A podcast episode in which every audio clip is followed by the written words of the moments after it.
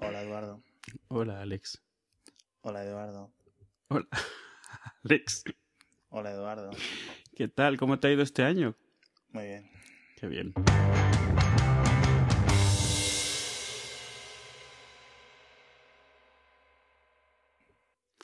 ¿Qué tal lo llevas? Bien, muy bien. Sí. Sí, sí. ¿Quieres que hablemos de las televisiones? Podemos hablar de televisiones. Muy bien. ¿La tele cuándo se inventa, macho? Eh, bueno, depende de lo que consideres como inventar. O sea, a ver, ya había, había muchas cosas que se intentaban desde principios del siglo, el siglo XX. Eh, por ahí de los 20 años 30, 40 ya empieza a haber estándares, digamos, de, de transmisión reales, o sea, utilizados nacionalmente. Es cuando, cuando se empieza a, inventar el tema, o sea, empiezan a dividirse los diferentes estándares, que si PAL, NTSC, todas estas cosas. Eh, y, y en 1950, que es lo importante, RCA tenía la patente que se estaba utilizando más que nada y la liberó al dominio público. Lo que hizo fue dar un estándar, el suyo, obviamente, no el mejor ni, ni, el, ni el, digamos, el más adecuado, sino el suyo, para al dominio público, para que todos pudieran hacer televisiones con su estándar. Esto realmente era mitad marketing, mitad buena intención, o sea, marketing, porque al final de cuentas era una forma de, de, de empujar sus propios, sus propios inventos, al final de cuentas. Eh, pero esa es la televisión que, que se utilizó durante muchos, muchos años. Antes, hasta que llegó la televisión digital, el estándar de RCA es el, el que se utilizaba. Usado, sí. Sí, que... esto, es, esto, es, una cosa de, de, digamos, de después de la Segunda Guerra Mundial, ya de cuando... Sí, esto, y además es, o sea, nos cuesta ahora imaginarlo, es totalmente analógico, es, es muy interesante, pero nos tomaría tres episodios solo contarlo.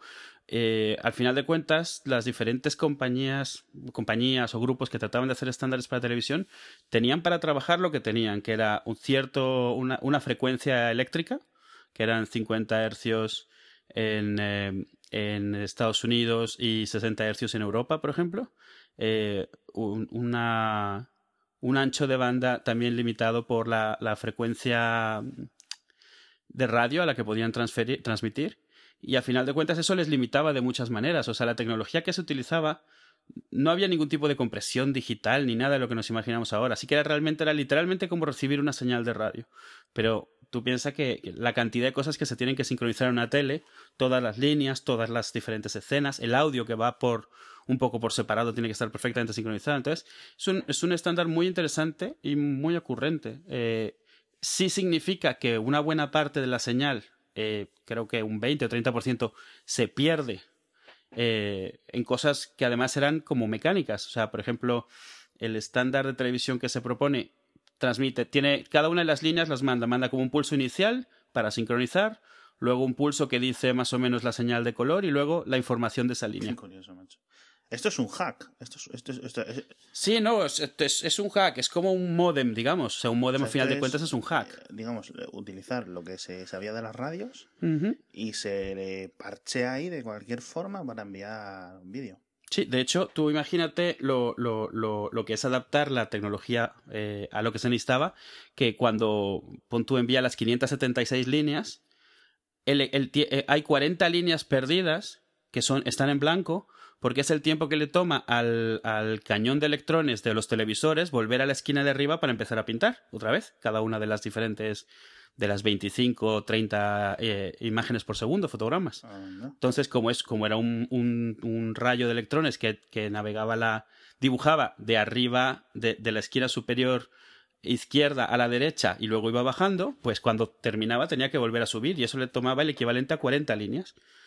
Eso es lo del rayo catódico, esto, ¿no? Sí, sí, el rayo catódico, exacto. Y lo que son las teles de tubo, que les dicen. El tubo es eh, lo que lanza los, los electrones o fotones. Exactamente. Y, y por eso es que, eh, por ejemplo, en Estados Unidos el estándar NTSC eran 525 líneas a 60 hercios y en, en, Europa eran 625 líneas a 50 hercios y sin embargo el área visible eran 480 y 576 respectivamente. O sea, perdías claro.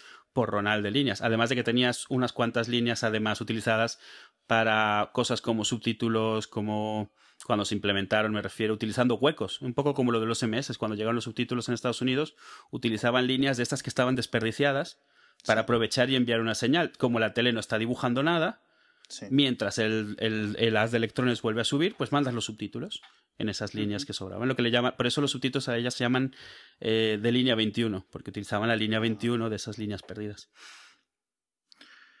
Esto es como cuando, por ejemplo, las radios actuales te envían el nombre de, de la emisora, que van como pegado, ¿no? Sí, ¿Sabes a sí, sí, sí, sí, sí, sí. Es lo mismo. Tenías, unas, tenías un montón de señal que, que, que estaba hecha. Su único propósito era sincronizar, eh, decir a la televisión cuando habían acabado una línea, cuando había que volver para arriba, la- porque, porque no había compresión de ningún tipo. O sea, tenías que asumir que todo lo que venía entre ciertos márgenes era señal y tomarla literal, como venía.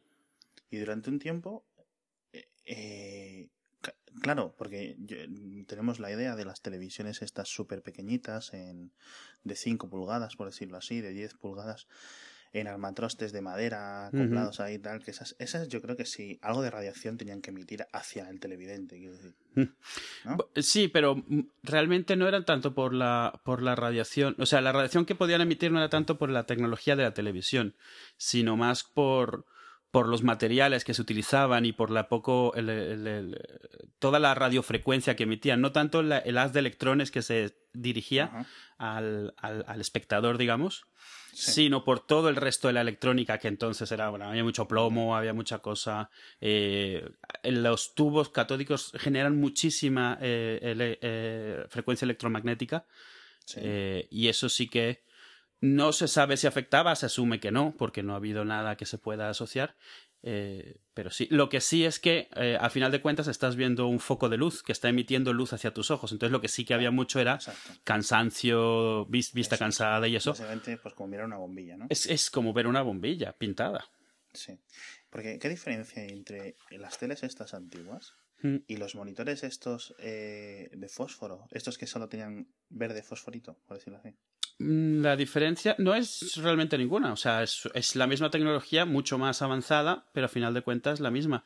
La única diferencia es que e- era la forma de dibujar la pantalla. Los monitores estos fosforito que dices solían tener un- una forma de dibujado que le llaman vectorial, donde había el haz de electrones estaba mucho más enfocado a sitios fijos y se podía quedar en sitios fijos.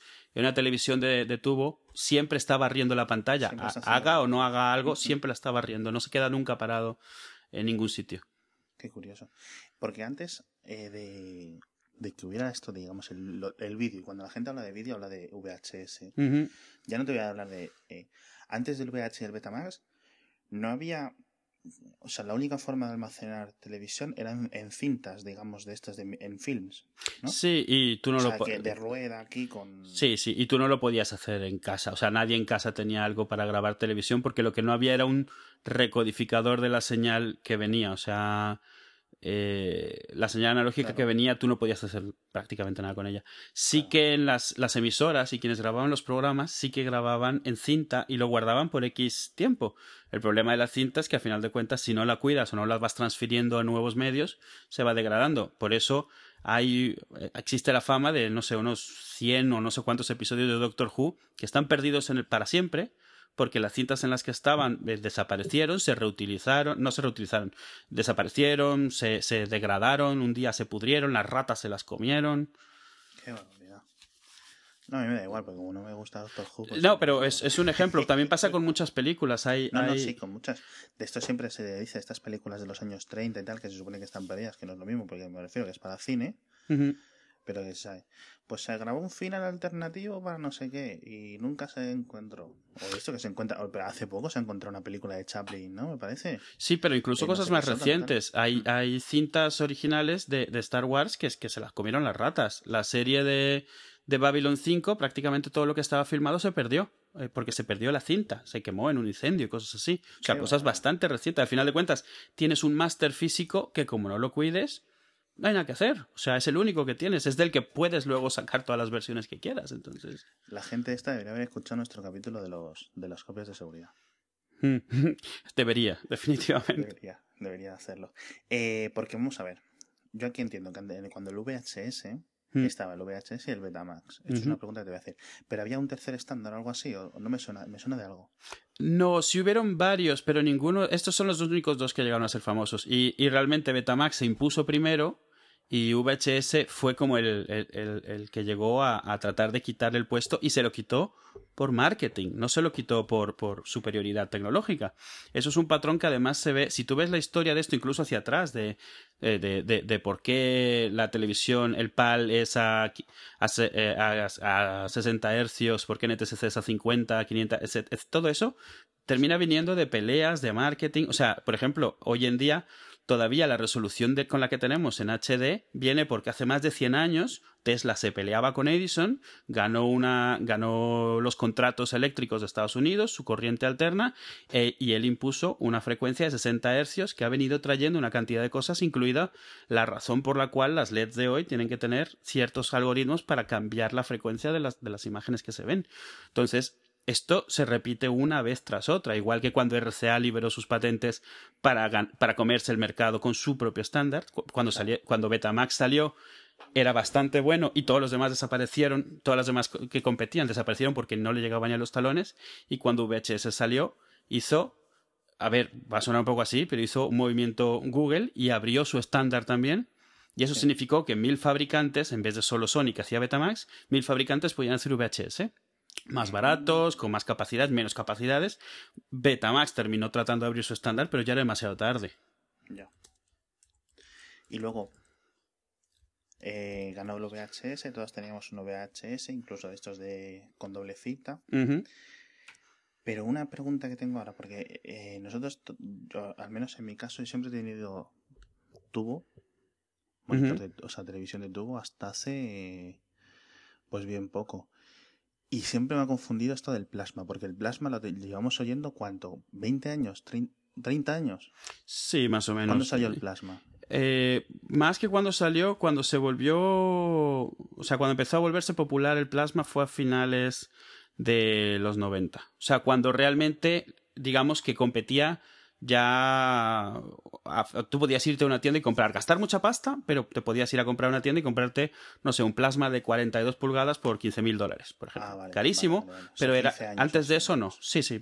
15... Vale, es que dije, a ver si voy a llevar esto 20 años, es lo típico que no, no, no. estaba más implementado. No, plasma como tecnología existía desde mucho antes, pero se utilizaba en cosas industriales, en cosas comerciales pero tú no podías comprarte uno para tu casa. O sea, la tecnología era, gastaba muchísima electricidad, era muy caliente y, y era carísima y además no reconocía señales de vídeo normales. Tenías claro, que alimentarle a la mala vídeo. Estamos hablando de plasma, pero no estamos hablando de plasmas en HD. Esto era 480p, ¿no? Sí, era. Pues claro, pero porque además no tienes más narices, es lo que se ve, es lo que se emite. Claro, es que no había, no había otro formato, quiero mm. decir, no había los, bueno, los DVDs eran a 480p. Sí, aunque los plasmas que empezaron a salir, cada uno tenía su propia resolución, porque siempre ha habido luchas de resoluciones y batallas.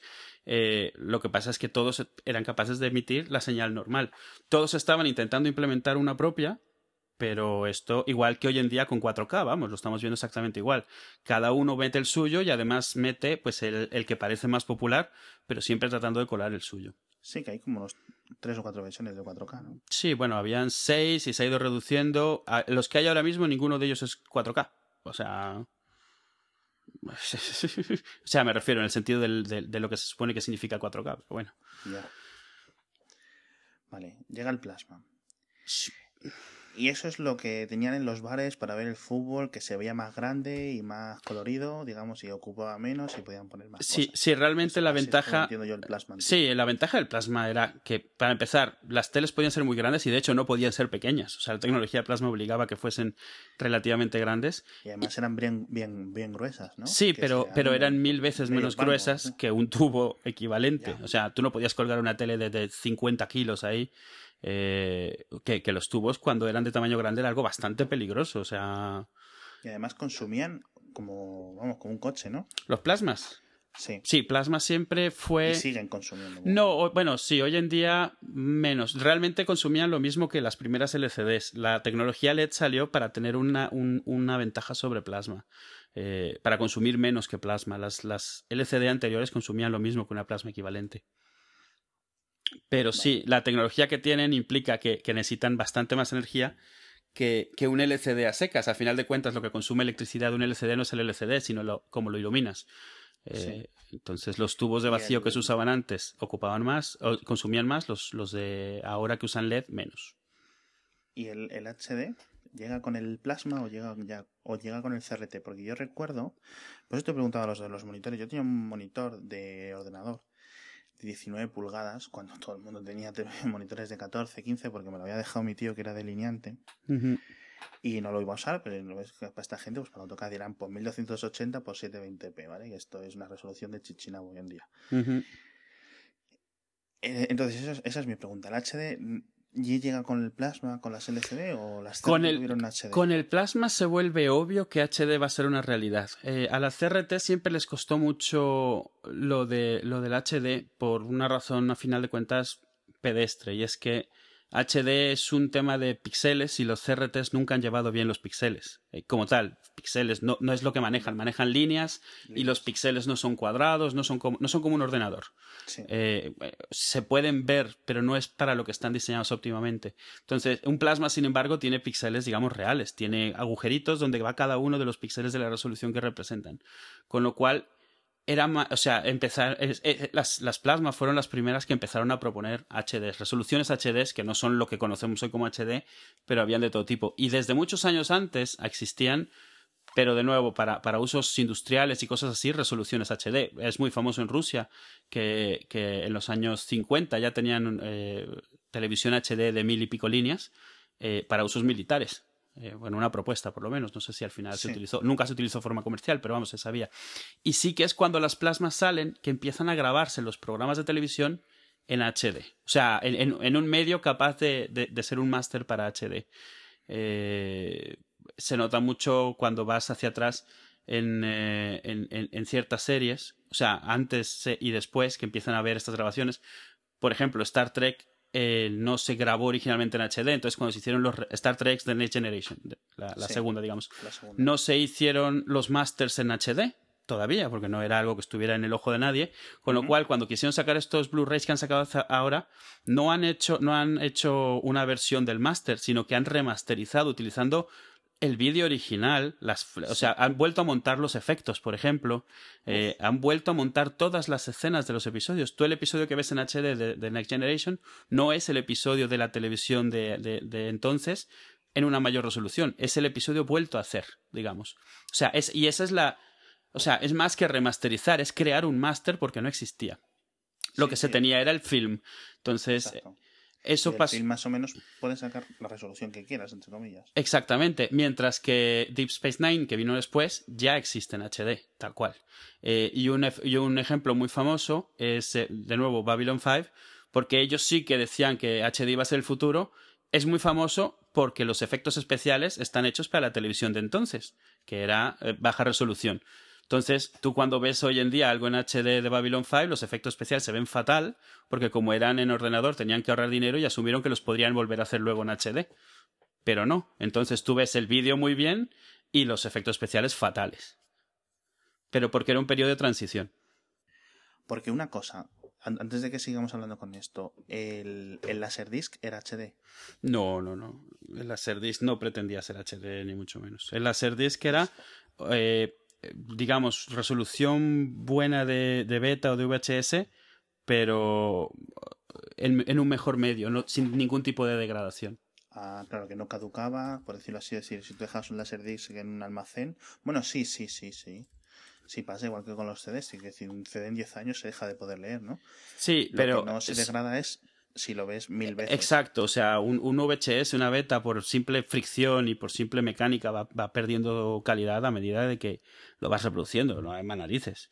El formato sí que permitía más calidad, pero al final de cuentas era calidad televisión, de nuevo, por, por pragmatismo, era en lo que lo iba a ver la gente. O sea, siempre ha habido un estira floja entre, pues creas estándares, pero se tienen que poder ver y tienen que estar soportados por las, por las, las emisoras y por lo, por eh, lo que sea que graba y reproduce. Y, entonces, por eso siempre ha habido un problema y que, que necesitan muchos factores juntarse para que un nuevo estándar cuaje y, y, y, se, y se, digamos, se implante. Porque hay una cantidad de cosas de gente diferente que tienen que trabajar al mismo tiempo en lo mismo. Lo que pasa es que Laserdisc realmente no. O sea, fue, fue un poco como durante, cuando estaba en la época de los LPs y los vinilos empezaron a salir también tecnologías que requerían equipo especial. Yo me acuerdo mucho de un vecino presumiéndome de su reproductor de sonido cuadrafónico que utilizaba una forma especial de grabar discos y requería un reproductor especial y un equipo de audio especial para poder reproducirlo. Y el equivalente era pues hacerte una especie de surround, digamos, con el disco de vinilo. Ah. Que obviamente no llegó a ningún sitio, pero la mayoría de la gente a lo mejor lo ha escuchado, pero no tiene ni idea de lo que significa. Y es eso, No, o sea, eh, es exactamente lo mismo. Era un estándar que requería demasiadas cosas funcionando eh, al mismo tiempo. Y, y la, la- la- el surgimiento de muchos de esos estándares a veces es lo que provoca que llegue un nuevo protocolo y un nuevo formato y se sobrescriba. Cuando empieza a complicarse mucho una tecnología, es mucho más fácil que llegue una nueva y se implante, porque llega a simplificar todos los problemas resolviéndolos de antemano. Sí, o que en vez de ser, digamos, un comité de varias empresas, pues que haya una empresa que felizmente diga pues esto y pum. Sí, y es muy fácil ver dónde está habiendo problemas y dónde la gente se está frustrando. Y llega el LCD. ¿El LCD cuándo llega? Porque yo entiendo que el LCD son, vamos a ver, con la, la- con la- la- digamos, la gente normal que no sabe estas cosas, va al MediaMark, ¿no? Al Corte Ujú. Inglés o donde sea. Y de repente salen los plasmas, y los plasmas son estas cosas gordas, tal. Y luego llega el LCD, y los LCDs en principio eran gorditos, pero ya eran más finitos, ¿no? Sí, a ver, para mucha gente el LCD era como plasmas, o sea, lo que veían, lo que veían eran pantallas mucho más planas que las de tubo, y al final de cuentas plasma y LCD son cosas que la gente, aunque tenían ventajas de mucho tipo, lo que lo primero que la gente veía era no estorban tanto, no, no, no ocupan Sí, sí, tanto sí, espacio, no pesan tanto, y bueno, no son tan caras, que también es cierto. Exacto.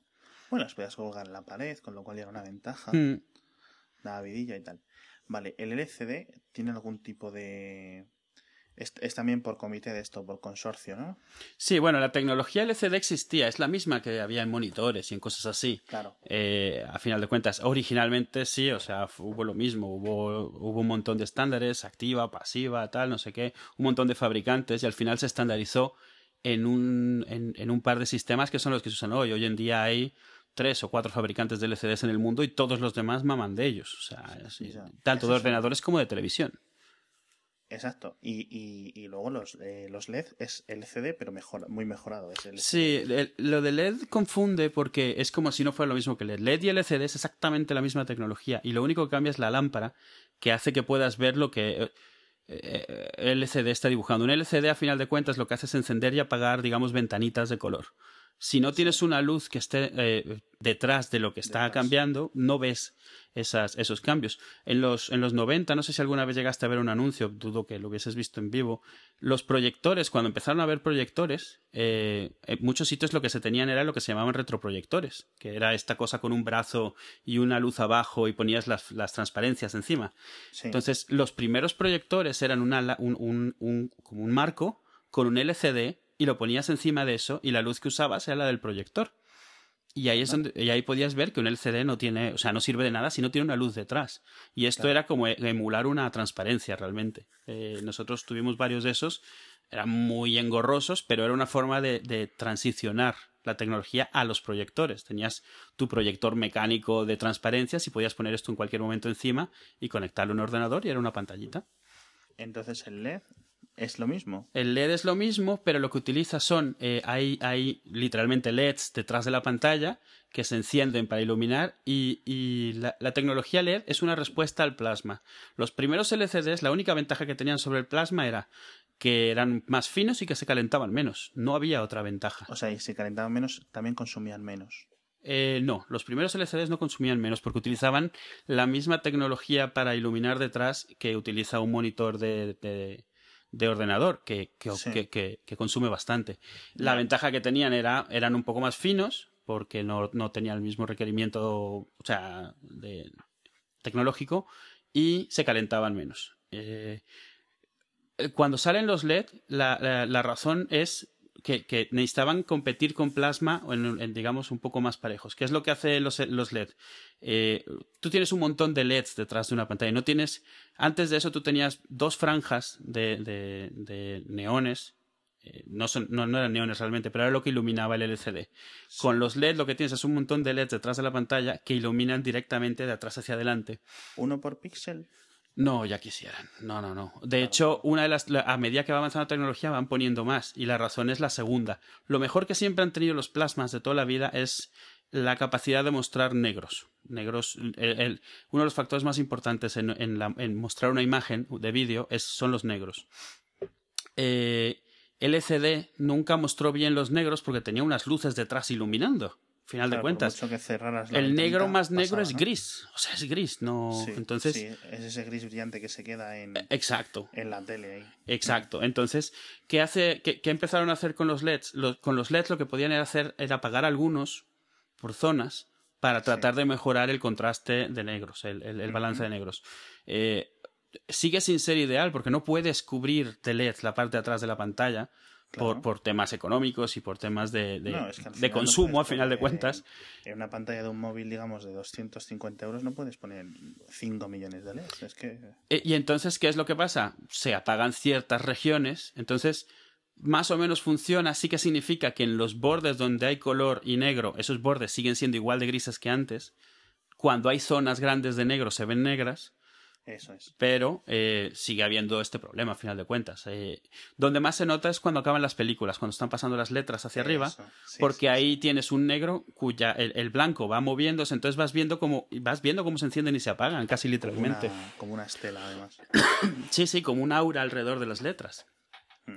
Pero es eso realmente, porque, porque aunque LCD siempre fue un poco más popular que Plasma por precio, eh, siempre ha estado intentando igualarse tecnológicamente. Incluso hoy en día Plasma sigue siendo eminentemente superior tecnológicamente, pero como hemos visto y como vamos a seguir viendo toda la vida, cuando se impone un estándar, el que sea superior tecnológicamente no suele ser uno de los factores importantes. Suele ser que sea más barato, que sea más cómodo, que sea más fácil de entender, que un montón de cosas. Y esa es la razón por la cual, al final de cuentas, el LCD y LED digamos, se está implantando y plasma cada vez se vende menos. Porque el plasma en principio tiene mejor calidad de vídeo. El plasma tiene muchísima mejor calidad. el plasma es en, una forma muy simplificada, el plasma es el equivalente a tener un tubo, una tele de tubo por cada uno de los píxeles. Entonces, a final de cuentas, tú tienes la misma calidad que tenías en una tele de tubo sin tener que tener un metro hacia atrás de televisión y de tubo y algo comiéndote un montón de, electricidad y un zumbido constante que tenías en los tubos eh, por los transformadores y por, eh, por, un montón de cosas. Eh, pero como calidad, realmente Plasma era una calidad brutal. Eh, el problema que tenían al principio también es cierto. Y eh, los problemas del plasma es que cuando salió, sus desventajas se hicieron tan famosas que incluso cuando empezaron a desaparecer, nadie se, nadie se supo que desaparecían. La gente hoy en día sigue diciéndote pues que los plasmas se les queda la imagen grabada, que consumen muchísima electricidad, que calientan muchísimo las cosas. Es cierto que, que que algunas de estas cosas siguen pasando, pero es una fracción de lo que era cuando estas, esta fama se le creó. Al principio sí que tú si ponías una televisión de plasma en un salón necesitabas radiadores en invierno. no, claro, y además eso del, eh, digamos, de la, de la versión grabada. Sí, sí. lo recuerdo de, tengo que vender la tele en eBay porque es que eh, tengo mi, mi, mi compañero de piso, gracias Sete, ha puesto pausa en una película porno y está ahí la película. Sí, sí, sí. Y, era muy, muy típico ver los, los, las, las moscas de las... creo, las moscas de, los canales. De, los canales o la banda, por ejemplo, si dejabas... Era muy típico en las teles que a veces se ponían en los, en los bares, la franja de abajo que está diciendo noticias. Esa se quedaba grabada, porque ponían siempre el canal, digamos, 24 horas, que abajo tiene una franjita poniendo texto, y se quedaba grabada. Sí, sí, no, no eso, eso lo he visto yo en algunas, pero claro, el, digamos en los primeros tres o cuatro años. Sí, hoy en día lo que pasa es que no es que el problema no exista, el problema existe igual que existían las teles de tubo. Es los, el fósforo va jodiéndose y quedándose con la imagen grabada.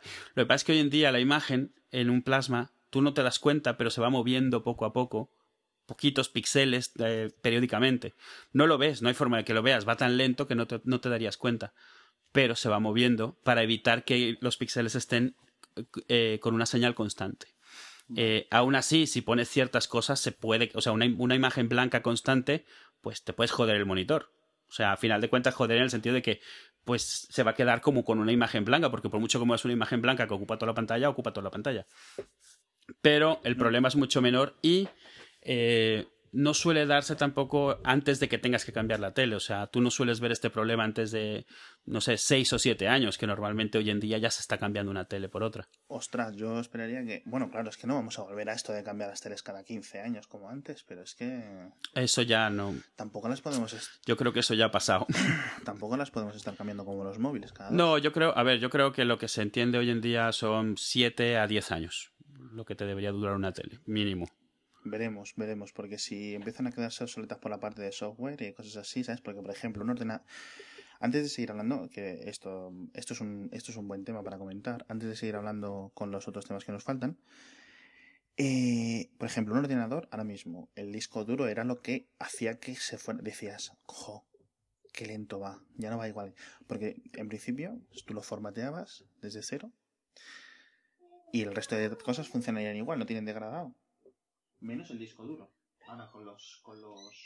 Ahora con los, con los SSDs en principio no deberían tener ese problema.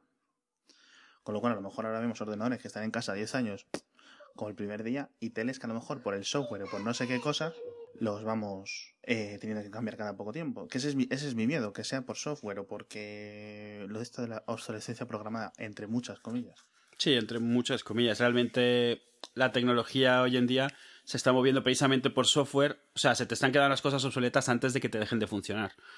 Pero no es tanto programado, es que se está moviendo a esa velocidad. Es para mal, para bien o para mal. Claro, yo es que entiendo que las teles ya no van a ser una pantalla tonta, eh, decir que si viene una tele a lo mejor ahora viene con una cámara incorporada. Entonces, si tú a lo mejor esa cámara, eh, a tus amigos tiene una cámara que es 3D, ¿sabes? Sí. Pues, y tú quieres hablar con tus familias, no sé, pues necesitas una tele que tenga esa cámara 3D, con lo cual, como está incorporada, tienes que cambiar la tele entera, con lo cual, bla, bla, bla, bla, bla, bla.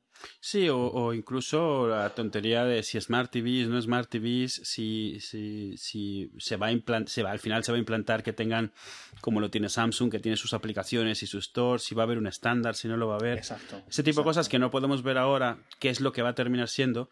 Lo que sí es cierto es que los que fabrican televisiones quieren que dejen de ser eh, proyectores de imágenes tontos eh, y están tratando de hacer todo lo posible por, por darle funcionalidad que les haga que prefieran la suya contra las otras y que, y que además luego queden atados a las suyas. O sea, la, la Samsung te vende aplicaciones y te, te, te, te, insta a que uses Skype con su televisor y eso. Yo no lo veo eh, en mucho de lo que están vendiendo, pero esa es la batalla que están teniendo contra los que hacen cajas para conectar en las teles, los, los Google TVs, los Chromecasts, eh, las cajas para poner Plex, cosas así, los discos multimedia incluso. Los, los Roku, los Apple TV. Sí, sí, muchos discos multimedia, o sea, le, le han visto un, un, parón cuando un montón de teles hoy en día, pues les enchufas un USB y pueden ver los ficheros directamente. Entonces ya no necesitas un disco multimedia.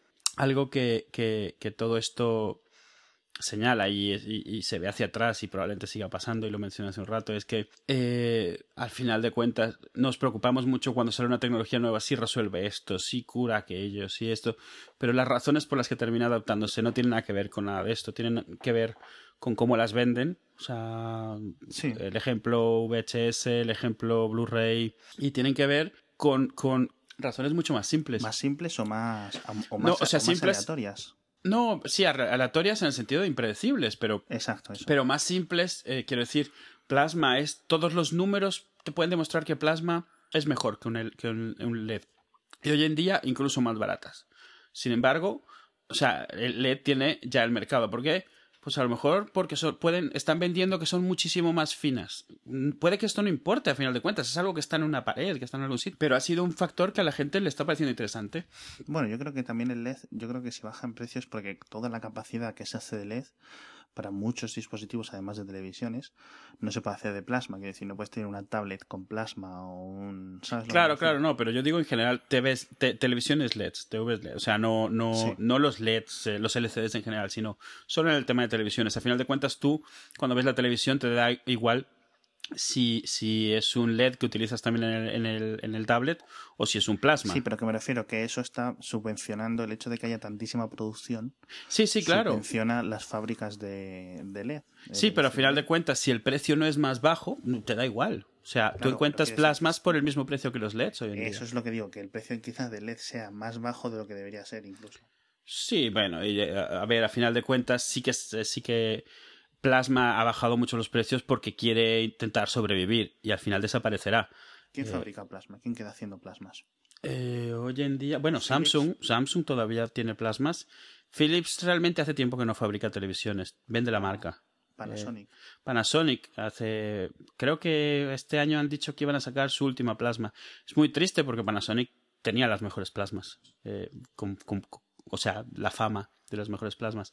La tecnología de Panasonic la, la, la compró, no recuerdo quién, puede que sea haya sido Samsung, pero tendría que verificarlo. Pero a final de cuentas, Plasma podemos asumir que le quedan dos, tres años de modelos nuevos y, ya está. Lamentablemente, o sea, pero ya está. Es como cuando en 2005 Sony, que hacía los mejores tubos CRTs de, del mundo, dijo que ya no iba a fabricar más. Los Trinitron. Sí, los famosos Trinitron, que fue la cúspide de la tecnología de, de, CRTs. O sea, además eran muy, muy, muy delgaditos, ya se habían logrado eh, solventar una cantidad de problemas tecnológicos y mm. sin embargo ya no compensaban. O sea, qué, bien se, qué bien se veían, ¿eh? Sí, sí. Oye, además tenían, había unos que no tienen que ver con el tubo, pero había unas teles de las de CRT que tenían en la pantalla el cristal de fuera plano. Sí, sí, bueno, las Trinitron ya al final también así. Todas las buenas ya al final así, las, las Sony Bravias y estas al final. Las Vegas, no las Bravia, las Vegas, Sony Vegas. ¿Y eso, qué, diferencia había? Volviendo un poco a la, anterior. No, e, es un tema de distorsión. Si tú lo puedes hacer plano, eh, realmente eh, distorsionas menos la imagen. Nunca habían sido planas porque por la misma forma en la que el haz de electrones se está barriendo, lo que está haciendo es un arco. Exacto, sí. Eh, y, además había cierta distorsión en los extremos. Entonces, al tener las, al tener las curvas, atajabas todo eso. Ah. Las, las, televisiones planas tenían una cantidad de, de, controles, sobre todo magnéticos, para que ese haz cayese donde debía caer. Donde, donde peor caía el haz era en los bordes, en los márgenes. Sí, sí, se notaba. Sí, entonces, eso. de hecho, por eso también se perdía un montón de imagen con lo que se llamaba overscan, que se perdía entre el 5 y el 10% de imagen en las televisiones normales que luego se solventó también, pero llevaba tantos años utilizándose que se seguía tomando en cuenta. Hoy en día tú te metes un disco multimedia y le tienes que ajustar el overscan, aunque hace años que no es un problema técnico. Exacto. Bueno, y ahora para seguir, vamos a hablar un poco de lo que hay a futuro. Mm. ¿vale? tengo tres, o sea, tengo a futuro, ahora de futuro me refiero a futuro inmediato, hay tres cosas: 3D, 4K y, el, y las televisiones curvas estas. Lo que parece que ya se ha acabado, que no nos lo quieren vender más, es el 3D. Eso ya parece que el mercado ha decidido que no, que eso no cuela, que no queremos ponernos unas gafas ya no para ver el telediario, sino para ver el fútbol, que sería lo que se grabaría en 3D. Sí, aunque todavía no está decidido para cine, donde más o menos todavía tiene algo así, y al final de cuentas en cine, si te obligan poco puedes hacer, es lo que hay. En televisión sigue siendo algo opcional, entonces la gente ha optado por no preferir 3D. Durante un tiempo como que mucha gente se forzó a ver las cosas en 3D y te presumía lo bueno que era, sobre todo por la inversión que habían hecho en comprarlo y meterlo, pero te dabas cuenta de que cuando podían no lo usaban y cuando preferían ver algo bien no. Y el problema que tiene 3D, tanto en cine, pero en cine es menos problema, como en televisión, son dos, o sea, a mis ojos, por lo menos son dos. Uno de ellos es que no se ve tan bien. Se diga lo que se diga, se ve bien el efecto 3D, pero la imagen como tal no se ve tan bien. Eh, menos definida. Sí, está menos definida, un pelín borrosilla, como estés en un ángulo malo, no se ve bien. Como no estés directamente enfrente de la televisión, no se ve bien. Como no tenga muy buena calidad lo que estás viendo, no se ve bien. Y además, por el hecho de ser dos imágenes, y o sea, por temas técnicos, se sabe que, que, se pierde calidad. O sea, los colores están más apagados, eh, etcétera. Eso es, eso sí, eso sí se ve más oscuro. Sí, Y, y, la otra es que al final de cuentas ver televisión en casa muchas veces, la gran mayoría de las veces es una actividad social. Si tú tienes una televisión que unos, unas gafas que te aíslan, a veces incluso con un cable que no te puedes mover mucho, si tú no puedes moverte en cualquier postura, acurrucarte y tal, porque si pones un mal ángulo se ve fatal, claro. realmente no disfrutas, no lo estás disfrutando. Si tienes que estar sentado en tu enfrente, bien sentadito, viéndolo perfectamente frente, con la otra persona a tu lado haciendo exactamente lo mismo, no disfrutas igual. No. Y, y, en un cine, sin embargo, pues se, presta mucho más a ello. Estás en una butaca, estás viendo, pues bueno. Bueno, pues en su momento vas a hacer lo que es. Además, en la, en, la, gente que tiene gafas, pues tiene que tener doble gafa. Claro, y además. Y, y, el 3D no lastima, pero cansa mucho a la gente que tiene problemas de visión porque el ojo está todo el tiempo tratando de ajustarse a diferencias, a percepciones de profundidad que no son reales. Exacto. Entonces, o sea, no el, no, no el ojo, sino el cerebro. O sea, el cerebro está viendo algo cerca, algo lejos y está tratando de ajustar pero el ojo no está realmente viendo nada, el ojo no, no, se confunde, pero el cerebro está confundiendo si la gente acaba a veces cansada de ver películas en 3D. Sí, que es lo que la gente muchas veces dice, jo, es que yo me mareo viendo 3D y realmente lo que tiene es la vista muy cansada. Sí, sí. O el cerebro agotado. Sí, porque está todo el tiempo el cerebro tratando de corregir qué está pasando aquí, o sea, está... Y, y, y, sí, es lo que termina sucediendo. Lo, lo de las teles curvas que mencionabas, a mis ojos es un gimmick. No sé si, si se te ocurre alguna palabra para gimmick, pero es como como el sonido cuadrafónico que comenté, o como cuando Philips sacó el Ambilight este, que, que era algo como que, bueno, vale. Una bobadilla, que no le Sí, una cosa que, bueno, puedes explicar por qué es mejor, pero, o sea, tampoco, o sea, no hace ninguna diferencia real y si, se, y si no lo ves no te, hace, no te hace ningún problema. Y sí que... El, el problema de los gimmicks es el siguiente, es, es, la, es, la, típica cosa, que si tienes que pagar por ella, no, no pagas. Claro. Si te la dan gratis, pues, pues bueno, pues yo que sí, ¿sabes? Y, y, un problema que tienen las teles curvas, eh, que ya se ha empezado a, a, oír por ahí, es parecido al del 3D. Si no estás puesto perfectamente en medio, la distorsión es peor que si no tuvieses una telecurva. Yo lo de las curvas lo veo y no lo veo, ¿eh? Yo, a ver, a mí me parece, me parece eh, comprensible la teoría. De nuevo, si tú estás solo o tú y alguien en el centro viendo una televisión, y, y, y, eso, porque la teoría es que es lo mismo, es volver a un arco, que es el arco de, de tu propia visión. Claro, pero vamos a ver, yo por ejemplo entendería el curvo, que no lo voy a entender y no creo que no lo entiendo en un móvil, por ejemplo el eje flex o el Galaxy Curve este, ¿no?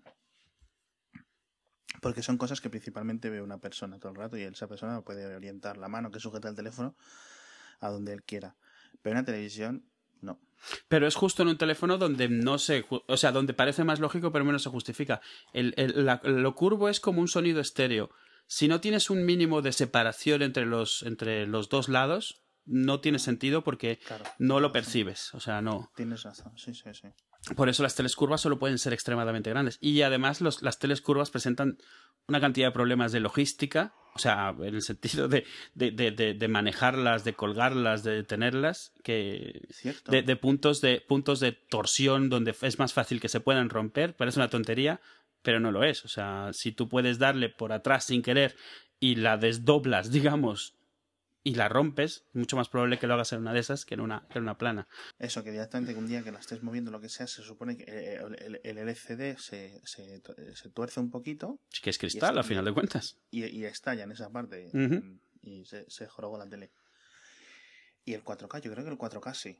Yo creo que de estas tres cosas el 4K es lo único. O sea, quiero decir, creo que digamos dentro de 10 años o dentro de 5 años van a ser las curvas. Las teles, digamos, que se vendan van a ser LCD o LED o la evolución que sea progresiva por ese camino y sin 3D y sin curvo. Van a ser planas y con más resolución la que haya. Sí, el 4, el, el 4K a mis ojos es algo diferente, es una, es una actualización pasiva. La gente, quiera o no quiera 4K, le puede llegar. O sea, igual que tú tenías televisión, una televisión normal y la televisión en HD llegó, de todas formas. La vieses o no, la, la prefirieses o no. O sea, sí, llegó. Sí, sí. Y, y, y de la misma manera de que aunque tú no te comprases un Blu-ray, o sea, al final tuvo que salir un estándar HD de grabación y estaba ahí, lo usas, eso no lo usases. 4K para mí es lo mismo. Si la, la industria decide moverse a 4K, se moverá y, la, y, las televisiones empezarán a vender a 4K. Y a ti te guste o no te guste 4K, las televisiones empezarán a ser todas 4K. O por lo menos Porque... todas a partir de cierto tamaño, que tenga sentido que sean 4K. Porque 4K además son diferentes resoluciones, no solo es el, digamos, el 2160p. 4, 4K es ahora mismo es, es, una empanada. O sea, hay un montón de resoluciones. Además, hay un cambio. Toda la, toda la vida las, las resoluciones han sido líneas verticales. Sí. De nuevo, una herencia de cuando eran líneas y no píxeles. Pero siempre han sido verticales. Mucha gente le confunde, pero son 480, 720, 1080. Siempre han sido verticales. Vez y media sí. la resolución anterior. Uh -huh. 4K rompe con eso y se refiere a píxeles de ancho en general. Sí, sí, o sea, son alrededor, alrededor de 4.000 píxeles de ancho. Ese es el 4K. Y ahora mismo las discusiones son alrededor significa cuántos. La mayoría de los estándares que se están adoptando hoy en día no llegan a 4.000 píxeles, son 3.000 y pico. Ha habido algunos de 4.000 y pico. Y discusión de cuántos de altura debería ser. Claro, porque el de, el de 2160 es 3.840 de, de ancho. Y luego he visto versiones de 4K de 5.000 y pico, de 5.100 o algo así y la había uno de ¿cuánto era? Pues creo que de 3840, pero no por 2160. No me acuerdo por cuándo era. ¿Por 1920 otra vez? Sí, ya es que, ya es que cada vez que hay un cambio de resolución, pues intenta meter un cambio de formato se intenta meter un, un cambio de, de, de, de, ratio. ¿Cómo se llama el aspect ratio? Pues es el, el, ratio. O sea, el 4, 3, el 16, 9, todo esto. O sea, se intenta cambiar. 16, 10 y tal. De hecho, los 4K que hay ahora, que, que hay, yo que sé, hay por lo menos 6, van desde 1.78 de 16,9 hasta 1.85.1, hasta, o sea, lo- por todos lados anda. Porque, Sí, sí. porque no, no, de nuevo, no hay, no hay un estándar. Hay unos que están basados en cosas antiguas, como Cinemascope, hay otros que están inventados, hay otros que son un múltiplo de VGA, hay- o sea, sí, pero hay de todo. tele, yo creo que va a seguir, vamos a seguir por el, por el ratio de los 16 novenos. Al menos para la televisión. Aunque en el cine nos quieran meter el 16 décimos o el, no sé, o el, el 1.85 unos 16 décimos. Sí, no, ahora sí. Lo, no, lo que no hay es eso, ese Mm. 4.3, que es realmente en lo que está hecha la mayoría del- de los medios que existen de vídeo en la De lo, historia. medio, de lo medio antiguo ya, pero eso da igual, hombre. De- sobre todo televisión. Pero es una el, el que existiese es una de las razones por que, que te vamos arrastrando también. Pero de hecho digo que desde hace 10 años más o menos va todo en 16 novenos. Sí. Y en principio lo lógico sería que siguiéramos en 16 novenos, pero hacia arriba. Escalado a, a ¿sabes? A este 2160p. Sí, a ver si es, es, ese es el que está empujando creo Panasonic y bueno, a ver qué pasa.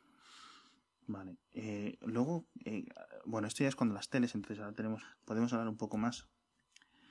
¿Tú qué crees que va a hacer Apple? es que si no te lo suelto así, voy a dar vueltas hasta que te lo preguntas. No, a ver, o sea, es- esto es lo otro, lo otro de las televisiones. Al final de cuentas, las televisiones son dos cosas, el, el aparato y el contenido. Y, y- y donde ahora está todo lo interesante, porque vamos, para ser honestos, 4K y 3D y todo esto no es lo interesante. O sea, llega, llega un momento en el cual HD y 4K para la mayoría de la gente es como, bueno, vale, más píxeles, venga. O sea, un LCD más grande, pues venga, vale. O sea, no, no, no es nada que le haga demasiada diferencia, pero el contenido es lo que está haciendo diferencia. Por eso es que Pero, ¿tú crees que va a haber, tú crees que va a haber, o sea, tú crees que vas a poder hacer dentro, de, digamos, dentro de dos años? Ya no digo este año, dentro de dos años, por ejemplo, va a ser en Apple Store y dices, quiero esta, y te la llevas y sale de una Apple Store con una caja de 50 pulgadas, no, no, yo no creo que Apple vaya a vender una televisión jamás. un televisor. Sí, sí, un televisor, o sea, una televisión, un- una, una pantalla de, de- de X número de pulgadas para ver televisión. Entonces la otra alternativa significa que haya una que, lo que venda sean cajitas. Sí, y, y yo creo que ahí es donde va a estar la pelea interesante. Ahora mismo ya tienes a varios, LG, a Samsung y esto, tratando de poner funcionalidad en sus televisiones para, para que quieras comprar la televisión, pero por el contenido, por las aplicaciones o por... Nadie sabe muy bien qué es lo que va a terminar pasando aquí. Todo apunta a que, eh, eh, en cierta medida, lo- a lo que se está moviendo todo es tipo Netflix, es tú, o sea, lo que, lo que siempre se ha llamado video on demand y lo que ha sido siempre YouTube, lo que es Netflix, y es el contenido está en un sitio y tú te lo traes para verlo. La, la idea de, una, de un canal que está emitiendo en abierto constantemente y tú pillas lo que, lo que pillas, cada vez se vuelve más un poco como, bueno, cuando no tengo nada mejor que hacer, me pongo la tele a ver qué es lo que hay Sí.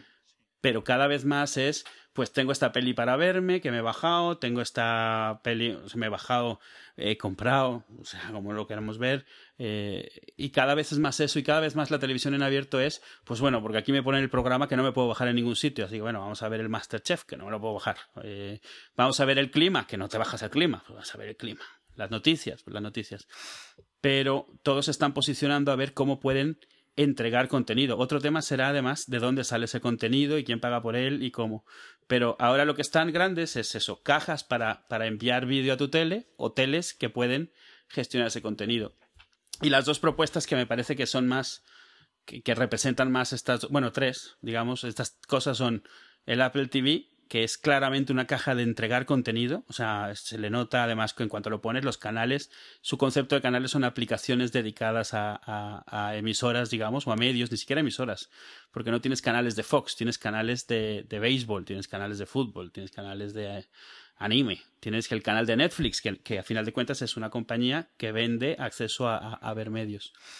Y tienes a Samsung que está haciendo, Samsung o, LG o similares, quiero decir, que permite ejecutar aplicaciones en sus televisores o en sus Blu-rays y trata de hacer lo mismo y está también tratando de traerse pues compañías como Netflix, YouTube, cosas así, y, Google TV, que ahora mismo es lo más parecido a algo de Google para esto mismo. que es a final de cuentas un Android que enchufas a la tele, que puede ejecutar aplicaciones, pero que está optimizado para, para tener pass-through de vídeo y para, y para, y para presentar vídeo.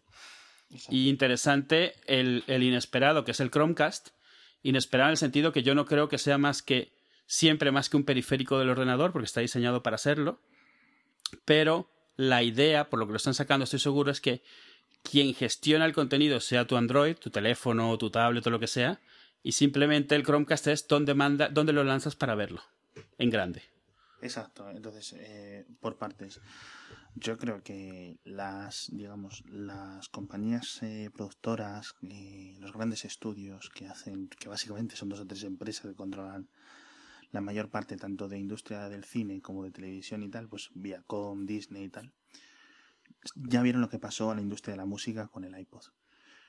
Con lo cual, Eh, les gustaría tener todo ese dinero que llegó a la industria de la música con el iPod, pero no quieren perder todo el control, que es lo, lo que les lo que les mola. Ya ves cómo están peleando con Netflix y cosas así, etcétera. O cómo están peleando pues con eh, cosas como HBO Go o esto, que tienes pues lo que has hecho al HBO, pero luego no es igual, pero sí, pero no se puede compartir, pero está todo como limitado por trabajos de por los abogados y no sé qué, y muchas cosas legales. Es decir, nunca va a haber un servicio global creo que la forma que es posible que Apple haya dado con el clavo cuando esto será con un Apple TV, es decir, una cajetilla como la actual, pero simplemente haciendo que la, gente pague mm, X dinero al mes o X dinero al año y vaya a esta gente. O sea, que pague una suscripción y el contenido no cueste. Sí, algo así. Es decir, tú te compras un Apple TV o lo que sea de, en un modelo concreto, ¿no? A partir de un tiempo. Entonces, quiere decir que el Apple TV, más que un hardware es un servicio. Tú pagas 40 euros al mes, o lo que sea, es una cifra que me invento, y tienes un servicio muchísimo mejor que Netflix, con estrenos, con no sé qué, con no sé cuánto. Creo que esa es la única forma de decir que los estudios pueden coger y decir, vale, aceptamos barco. Es decir, de repente, es, decir, va a haber gente que se va a dar de baja de, pues de cable, del canal satélite digital y cosas así, a nivel mundial, porque Apple lo implementará al menos en los países iniciales de siempre, pero a cambio tendremos todo este flujo de dinero entrando en nuestras arcas. Tú dices en plan Spotify. Netflix tiene un problema. La gente que no que nunca ha tenido Netflix idealiza Netflix. Netflix es un YouTube de series y de películas de los 80 y de los 90 hacia atrás.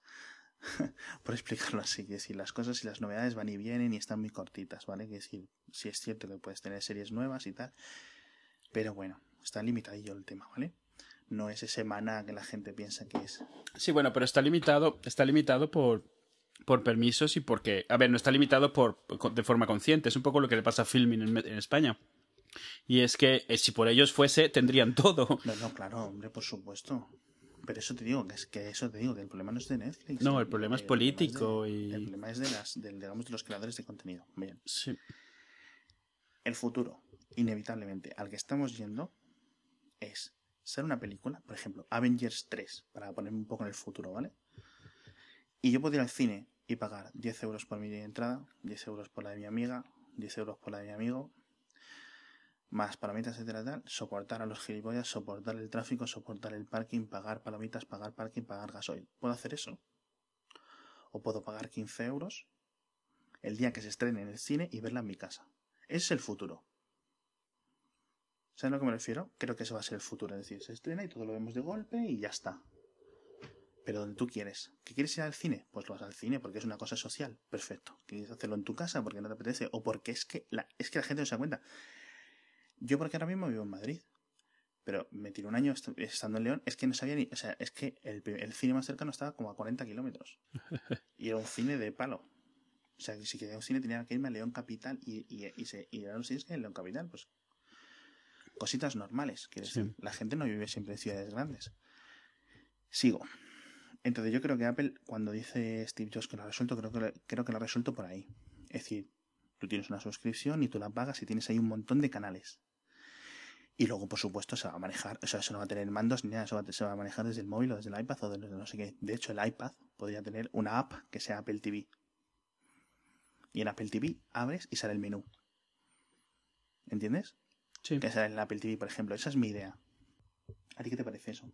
Yo, a mí me gusta la idea de lo que tienen ahora. Y, o sea, ahora lo que tienen es, eh, tienen su propia tienda, digamos, por donde podrían meter lo que dices, pero también tienen la idea de que ciertas compañías, si quieren, pueden tener su propio canal donde ellos venden y dan su contenido bajo los términos que ellos quieran. Eso es lo que me refiero. Yo te digo que, digamos, en dos años tú vas a tener en tu iPad una aplicación que, como, que se llame Apple TV, que sea como el kiosco o como un, nuevo Springboard. Es decir, que tú entras ahí y tiene, ahí tienes canales. Y ahí los ordenas, no sé qué, los compras, los dejas de comprar, te suscribes, dejas de suscribir. Quizá lo más seguro es que tenga una suscripción base de un mínimo. ¿Vale? Y por 5 euros más añades el Plus, por 5 euros más añades HBO, por 5 euros más añades el canal Disney que está con todas las películas Disney. Por canal me refiero a la aplicación. Sí, sí, sí, todo el tiempo es... Eh, y, esto, y eso es importante, ese, es realmente el cambio gordo que vamos a ver. Canal va a pasar a ser eh, aplicación, el almacén de esta marca o de este fabrica de este, de este productor, no... Y, y, y por aplicación me refiero a un banco de vídeos, no, nada más. Con opciones, con extras, con promociones, con no sé qué, con sorteos, con cosas así. Mm. pero todo dentro de, un, de una aplicación. De hecho, yo no vería improbable que ciertos canales se mantengan como canales siendo aplicaciones, que pones el canal y al margen de poder ver pues programas pasados, ediciones, etcétera, poder ver algo equivalente a televisión en vivo. La diferencia es que en vez de ser 24 horas como es ahora, hayan ciertos eventos que se pasan eh, en vivo en cierto momento. O sea, pon tú las, las Masterchef, las cosas estas. De nuevo, digo el ejemplo Masterchef porque se ha visto mucho este año y todo el mundo sabe lo que es. O sea, una aplicación que si la tienes, pues te manda notificación de que va a ser tal día, tal hora, y si lo quieres ver en vivo, pues lo ves ahí. Si lo quieres ver días después, puedes, pero como al final de cuentas muchas de estas cosas también son sociales, todos estamos viendo el estreno en no sé qué, siguen existiendo los partidos que los quieres ver cuando suceden. Claro, exactamente. O sea, va a haber, hay canales en directo que tienen que ser. Esos seguirá teniendo que haber alguna forma de verlo. La, diferencia es que tal vez ya no haga no haya un sitio que tiene un estudio y, gente dedicada 24 horas a estar produciendo contenido para verse en vivo y perderse en el, en el olvido después de que se emite, sino más eh, eso, o sea, eh, puede estar producido en cualquier sitio, se está emitiendo y luego lo puedes acceder en diferido cuando tú quieras. Exacto. Entonces, eh, quiero comentar, quería comentar que yo tengo un Chromecast desde hace unos días. Eh, bueno, para la gente que no sepa qué es un Chromecast, un Chromecast es un aparato que sacó Google hace un par de meses. Bueno, un par de meses no, perdón, hace seis, o siete meses ya, casi medio año o más que tú lo enchufas en, en HDMI de la tele y le das alimentación, que la alimentación puede venir de un USB, por ejemplo, de la tele o de un cable de, corriente normal. ¿Qué hace el Chromecast? El Chromecast hace una cosa, el Chromecast hace, digamos, eh, copia en espejo, ¿no? Y, lo pone en la tele. Entonces tú, por ejemplo, tienes eh, ciertas aplicaciones en Android, en iOS, en el ordenador y emites vídeo y lo pasas a la tele. Ya está. Es decir, tú, por ejemplo, estás viendo YouTube y le dices, pues esto lo quiero ver en la tele y hasta no hace más. Es muy útil, está muy bien. Sí, esa, parte es como, como un AirPlay, ¿no? O sea, tú puedes ver lo que estás viendo, mandarlo a otro sitio. La otra parte que tiene es que tiene cierto nivel de conectividad, ¿no? Tú le puedes eh, en ciertos sitios mandarle a verlo y puedes apagar el sitio donde lo estabas viendo porque quien lo está bajando y reproduciendo es Chromecast, ¿no? Sí, sí, no, exacto. Yo, o sea, si yo, por ejemplo, le digo al YouTube, ponme este vídeo a la tele, lo que lo está haciendo a la fuerza lo está haciendo la tele. No lo está haciendo mi, digamos, mi teléfono. Sí, es que recordaba que tenía las dos formas. Tenía, o sea, eh, para sitios que no soportaba Chromecast, tú estás enviando el vídeo desde el ordenador o desde el iOS, como AirPlay, literalmente como AirPlay. Y para otras cosas, eh, tú le estabas diciendo que fuese a bajar el vídeo o a verlo donde fuese. Un poco más como Plex, que en Plex tú le puedes decir, este reproductor de Plex ponle a tocar esta peli, pero no la está tocando desde el dispositivo que lo has hecho, sino que ese cliente de Plex se está conectando y reproduciéndolo por su cuenta. una de las cosas buenas es que eh, hace un par de días se ha liberado el SDK. El SDK es el kit de desarrollo de software del Chromecast, con lo cual veremos muchas más aplicaciones añadiendo soporte para Chromecast. De hecho, la, la versión, los, básicamente yo lo he comprado porque Plex ya lo tiene aunque de momento solo es para los usuarios esto que pagan la suscripción de 5 euros o de 3 euros el Plex Pass. El Plex Pass. Aunque en principio creo que decía Plex que lo iban a poner para todos. Eh, otra cosa interesante que hace Chromecast es que hace eh, emite lo que tienes tú, por ejemplo, en un navegador Chrome que esté en la misma red. Tú te instalas una aplicación, un plugin de, de Google que se llama Google Cast y tú puedes emitir una tab entera. Es decir, lo que ves en una pestaña se emite tal cual. Como un monitor externo. Exacto, está muy bien, la verdad es que funciona bien. Tiene un poquillo de lag, ponle medio segundo o algo así, pero la verdad es que funciona fantásticamente bien. Y poco más, la verdad es que puedes hacer colas, es decir, toda la gente que digamos que esté conectado al Chromecast en tu wifi, porque claro, el Chromecast no tiene password, con lo cual si tienes una wifi abierta, la gente te puede poner lo que quiera. el pornazo ahí. Claro, es, un poco, y además el Chromecast eh, activa el canal del HDMI. O sea, cuando llega vídeo te cambia, te cambia la entrada. Exacto, por ejemplo, la Xbox que tengo yo, la Xbox 360, la Play 3, no me hacen eso, al menos en mi tele. No sé si todas las teles están presionadas, pero yo siendo la tele tengo que ir, coger el mando y poner tal. No, y de hecho es cómodo, es cómodo, excepto cuando hacen lo que quieren. Yo tengo un, Google TV de Sony, que está bastante bien por otras cosas, y tengo Imagenio. Imagenio no hace eso. Cuando enciendes Imagenio, tienes que ir de cambiar la entrada, y cuando apagas Imagenio, la tele se queda donde estaba, o sea, no se vuelve. a, ver, un poco cuando enciendes el Google TV, sí que se cambia la entrada HDMI 2, y si apagas el Google TV, se apaga, se vuelve a la entrada que estaba anteriormente. Y si apagas la televisión, se apaga el Google TV. Todo eso está muy bien, excepto que si por error coges el mando del Google TV, subes el volumen, o sea, cualquier botón que aprietes, se enciende, te cambia la entrada y se pasa a donde estés, o sea, quieras o no quieras. No hay un botón de pásate ahora, empieza a funcionar. Cualquier cosa que le hagas, te lo cambia. Entonces es molesto. Ay, ¿qué otra cosa iba a comentar? Se me ha olvidado. Estás comentando que el Chromecast hace eso. Está bastante bien. Eh, a mí me ha costado, la gente que lo quiera, cuesta 35 dólares en Estados Unidos y en Canadá y tal, en estos sitios donde lo venden, no sé si en Reino Unido también. Yo lo he comprado en Amazon por 45 euros. Es decir, que me ha salido el sobrecoste pues por unos 20 euros o 25 ¿Y, y ese sobrecoste es porque se agotaron inicialmente y ahora solo los consigues así? ¿O ya los venden en tienda? No, no, no, se venden mucho. Eh, lo que pasa es que no se venden en España, con lo cual estos ah. son importados. Pues El sobrecoste es por la importación. Yo recuerdo cuando salieron esto que no les di ni mayor importancia porque pensé que era una patatilla. Mm. Eh, ahora lo que pasa es que ahora sí he visto que tiene potencial. Lo que pasa que es a ver dónde vemos este potencial, porque claro, también tenía potencial la Apple TV hace cuatro años y ahí está. Sí, yo el Chromecast a mí me parece una buena idea, pero me parece, eh, o sea, no me parece en la misma, digamos, en la misma liga que el resto de cosas. Me parece un cable de vídeo inalámbrico. Es un juguetito. O sea, no me parece algo malo. Sí me parece que quieres mostrar vídeo, lo tienes en un sitio, lo quieres mostrar en la tele, enchufas un Chromecast y ya está. No me parece que compita eh, ni con Google TV, ni con los Apple TVs, ni con las aplicaciones de Samsung, ni con todo esto, porque realmente el Chromecast, a final de cuentas, solo es un reproductor de vídeo de donde venga. Al final de cuentas, donde se va a centrar el tema es en el sistema operativo que lo mande.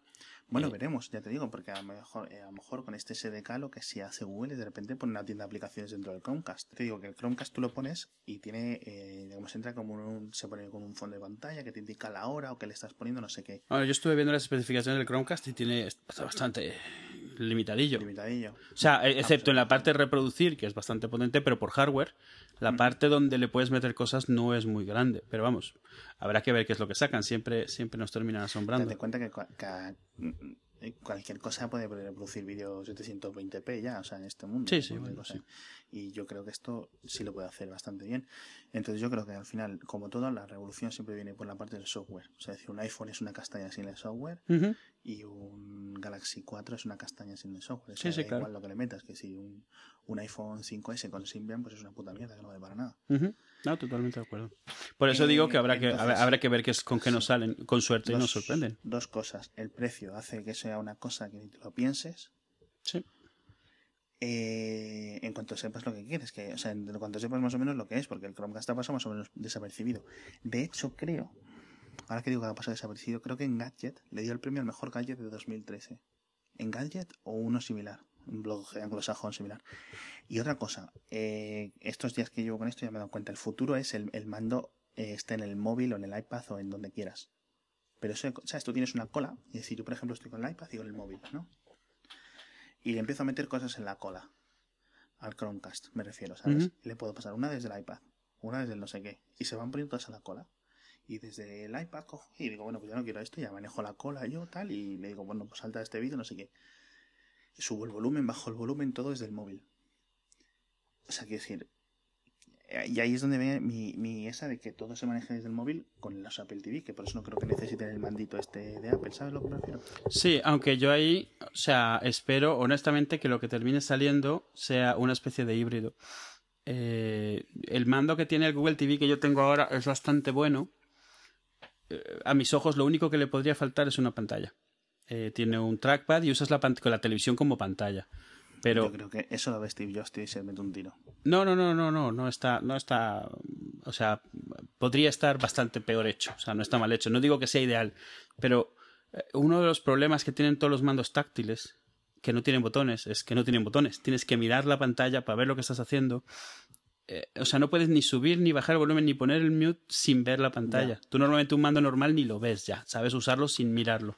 Y no es, esto no es que sea una defensa del teclado físico, es una defensa de ciertos botones en el teclado físico. Incluso el iPhone trae un botón de volumen para poder subirlo y bajarlo sin ver. Sí, no, por ejemplo, el, el, el, los, los, controles de volumen, digamos, de botón del iPhone o del iPad o de los Android y tal funcionan con el Chromecast, que decir, tú bajas el volumen ahí cuando estés... Sí, yo entiendo lo que dices, pero creo que las ventajas, ¿sabes? Superan en mucho a, las, a los contras. No, por eso digo que, que, que para mí lo ideal sería que saliese uno tipo... Porque al final de cuentas, si ese lo vas a usar en, en, casa, en, en, la tele, es un dispositivo más para estar en casa. Cuando te vas con tu teléfono, ¿quién usa la tele? O sea, o sea, será más o para un tablet o para un dispositivo dedicado que para mí puede ser perfectamente un Android que sea especialmente hecho para eso. O sea, hmm. Mucho más simple, pero que sea capaz de estar siempre en el salón y sea el que gestiona lo que ves en la tele. Al margen de que los lances desde tu tablet, desde tu iPhone, desde tu Mac, desde tu PC, lo que sea a final de cuentas, o sea, si, si, si necesitas un mando, no puede ser tu teléfono siempre, porque tú no siempre estás con tu teléfono enfrente. Es más, antes podría imaginarme un iPod Touch o un, ¿sabes? Un reproductor que, es más probable que puedas tener siempre en casa. Y esa es la parte que me parece que falla. Entonces, si ya por, si por esa razón es posible que nunca vayas a poder librarte al 100% de un mando, pues, o sea, para mí ideal sería un híbrido así. O sea, que pudiese gestionar la parte lógica, que es ver qué hay en la cola y tal, pero que pudieses usarlo sin verlo. Yo creo que va a ser un mal necesario el tener siempre que tener el móvil por ahí. Por eso es que, por eso es que no creo que sea un móvil. Creo que a la larga será otra cosa que funcionará como un mando igual que, funciona un móvil. Yo creo que no va a haber una cosa que sea dedicada. Tal vez no dedicada a la tele, pero sí dedicada a la casa. Uf, sí, eso puede ser, pero a saber. A ver. bueno, yo creo que hemos sacado los temas de hoy. Tenemos un mail. Sí, cuéntame. Sí. A ver, te lo, te, lo, ponen para ti, ¿eh? Esperemos que lo pueda responder yo si quieres, ¿eh? ¿eh? Nos pregunta Luis Miguel ¿Qué, ¿Qué significa? Porque te lo preguntan, como tú eres el que hace el programa este de las series, de los subtítulos. el soleón. Dice, una pregunta, dice, sé que va a sonar estúpido, pero ¿qué significa esto de las series, por ejemplo, cuando ponen 8-9C o 7-8C o algo así? Eh, tú estás viendo, por ejemplo, Mujeres Desesperadas, que sé que te gusta a ti mucho, ¿no? Y te dice, el próximo miércoles, dice... Ah, Nine, Central. Eh, Nine Eight Central. Ah, sí. ¿Se tú ya o no? Sí, sí, sí. A ver, o sea, la, la nota de, de, los horarios del próximo episodio, de lo que sea. Ah, sí. bueno, lo que pasa es que es... Cierto, o sea, en los Estados, en Estados Unidos, la, o sea, es igual que aquí. Aquí pondrían 8 o 9 en Canarias. O sea, no lo ponen, pero vamos, lo podrían poner y se entendería. Es lo mismo, en Estados Unidos hay tres zonas horarias. Entonces tienen que especificar los horarios para qué zona horaria son. Exacto, entonces en Estados Unidos hay, en continental hay tres zonas horarias, ¿no? No sé si Alaska y Hawái, imagino que Hawái sí tiene la suya, pues a lo mejor son tres horas menos o lo que sea. Imagino que Alaska también tendrá la suya propia. Sí, no, bueno, sí, hay, hay, hay, Sí, bueno, hay la de las montañas, la de la central y la, del Pacífico. La del Pacífico y la central. Sí. Entonces, cuando dicen, cuando... Bueno, sigue explicándolo tú si quieres. No, no al final es eso. O sea, normalmente el típico es 8 barra 9C. Eso significa que se emitirá a las 8, 9, o sea, a las 9 horario central, a las 8 en el, en el lugar de emisión original. al revés, al revés, es 9, 8, 9, 8 C, sí, exacto. siempre es una hora menos. Exacto. Eh, pero es eso, es como, o sea, eh, la, primer, la primera hora es el sitio en el que se hace, la segunda hora es el horario central, que es el que siempre se da, porque ya cada quien del horario central saca el suyo, o sea, al final de Exacto, cuentas. Sí, si por ejemplo dicen que, por ejemplo, el siguiente capítulo de Lost, imagínate, Lost uh una séptima temporada, dicen, se emite a las 9.8 C. Eso significa que en el horario, hay, en los tres horarios de, en los tres usos horarios del, de Estados Unidos eh, continental, se emite, digamos, en el, en el horario atlántico, en el que está Nueva York, por ejemplo, se emite a las 9. Y a la vez, eh, digamos, en Denver, que usa el horario central, se emite a las 8, porque Denver vive en una hora menos que Nueva York. Sí. Y luego, eso se refiere, eh, y luego en el siguiente, digamos, en el siguiente usuario, que es el del Pacífico, se emite a las 9 del Pacífico, es decir, dos horas después, es decir, hay dos emisiones. La que se emite a las 9 y a las 8 del central, y dos horas después se emite en el Pacífico. Es decir, con lo cual la gente, por ejemplo, que está viendo eh, House, lo han visto eh, y lo estás viendo en Los Ángeles, pues lo han echado dos horas antes en Nueva York o en Boston. Sí, y, de hecho, cuando se aclara es precisamente porque normalmente significa que se va a echar, se va a transmitir a la misma hora. Entonces, o sea, a la misma hora real, a diferentes horas dependiendo de la zona horaria. Si, si, uno, si un programa nacional se dice que se va a transmitir a las 9, es a las 9 en cada zona horaria. Exacto. Entonces va, va a ser tres, dos horas después en una que en la primera.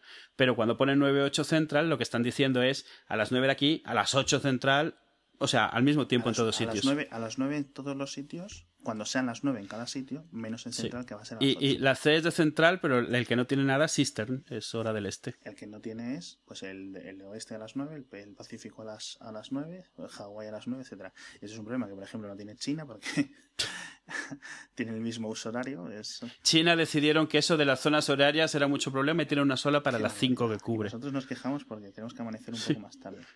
Sí, pero allí puede estar amaneciendo a las 12 de, la, de mediodía, porque, porque están en la misma zona horaria todos. Llega un momento en el cual dejas de pensar en que debe amanecer o atardecer a ciertas horas y ajustas tu día de acuerdo a la, al, al, sol real. Exacto. Entonces te levantas a las 10 de la mañana porque amanece a las 11 y te vas a acostar a las 2 de la mañana. Que sé. Madre mía. Pero sí, qué gracia. Nunca, a ver, no, o sea, yo lo, yo obviamente lo, lo, he visto, lo he visto toda la vida.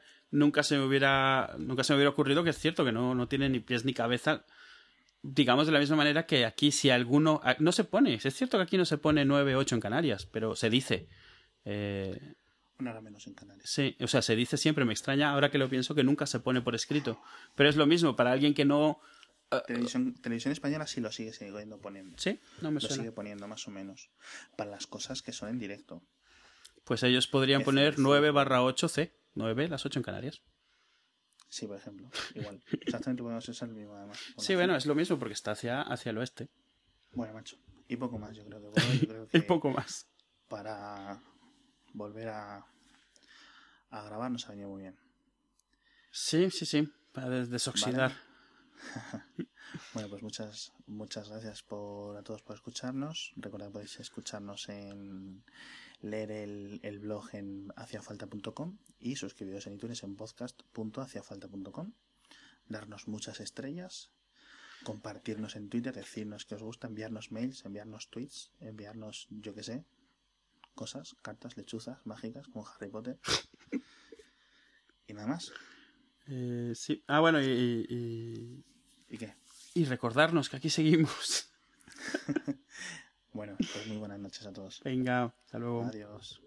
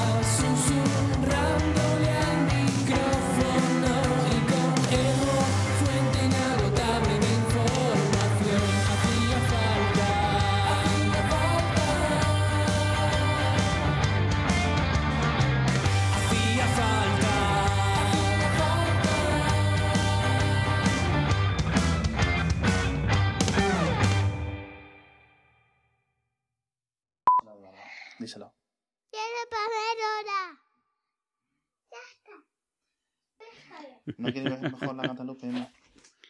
Vale, voy a, voy a. Aquí está la. Y voy a escalar esa. Y esta.